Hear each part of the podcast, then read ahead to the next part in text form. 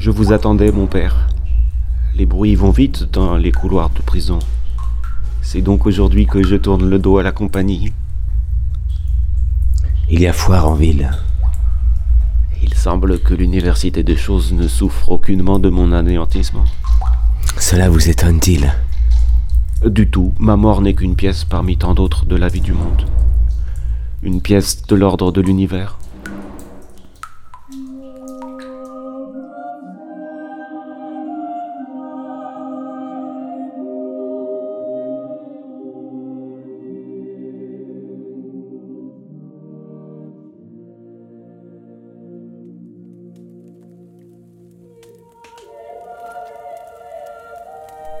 Quand on commença d'exécuter son arrêt, et qu'on lui voulut faire demander pardon à Dieu, il dit tout haut qu'il ne savait pas ce qu'était Dieu, et par conséquent qu'il ne demanderait jamais pardon à une chose imaginaire.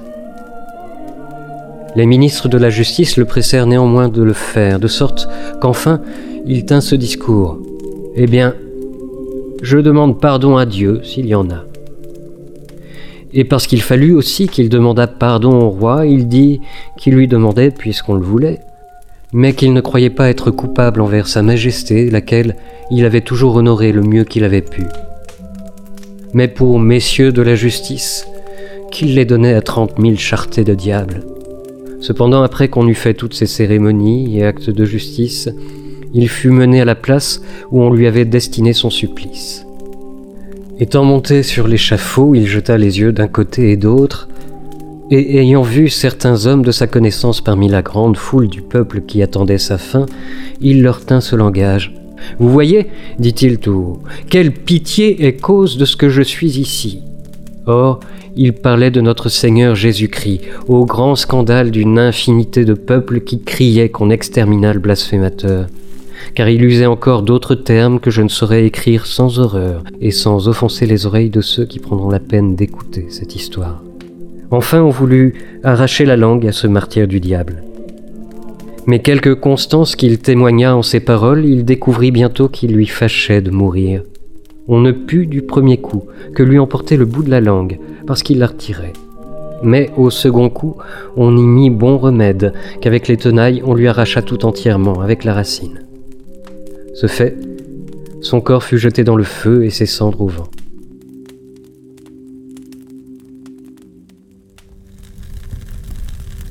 Refermez cette fenêtre, monsieur le procureur. Cela empeste. Vous n'oublierez pas, monsieur, de faire disparaître le dossier des greffes du procès. Je ne veux plus rien savoir de cet Italien. Après tout, qui sait si la reine ne lui aurait pas pardonné?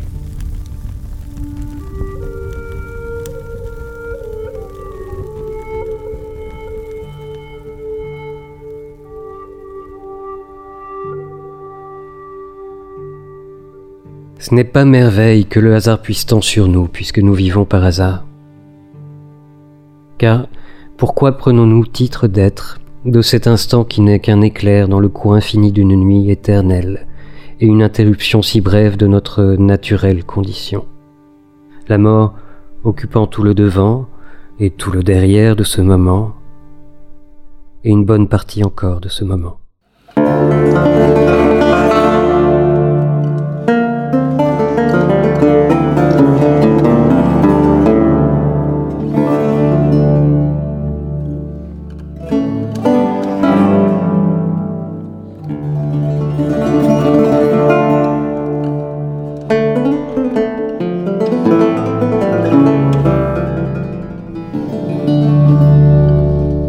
Un de mes amis qui assista à l'exécution de l'arrêt de cet exécrable me racontait dernièrement une chose étrange.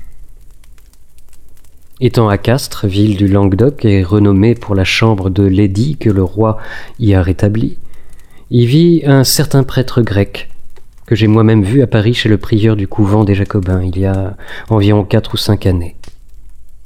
Le prêtre disait la messe en grec, et les conseillers catholiques de la chambre de l'édit entendirent sa messe, et après lui donnèrent chacun de l'argent pour l'assister en ses voyages. Ce malheureux, allant de Castres à Toulouse, se mit en la compagnie de deux honnêtes hommes, Or, en devisant du docteur Vanini, qui tout fraîchement avait été exécuté pour ses impiétés, ce détestable prêtre se mit à proférer ces paroles. C'est à tort qu'on l'a fait mourir. Il n'a jamais rien cru que je ne crois autant. Et il n'y a homme de saint jugement qui ne soit toujours de mon opinion.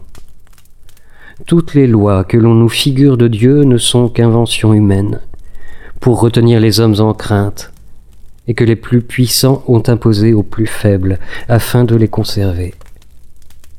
Car à la vérité, il n'y a point de doute que toute chose n'aille à l'aventure, que le monde ne soit éternel, et que les âmes ne meurent avec les corps.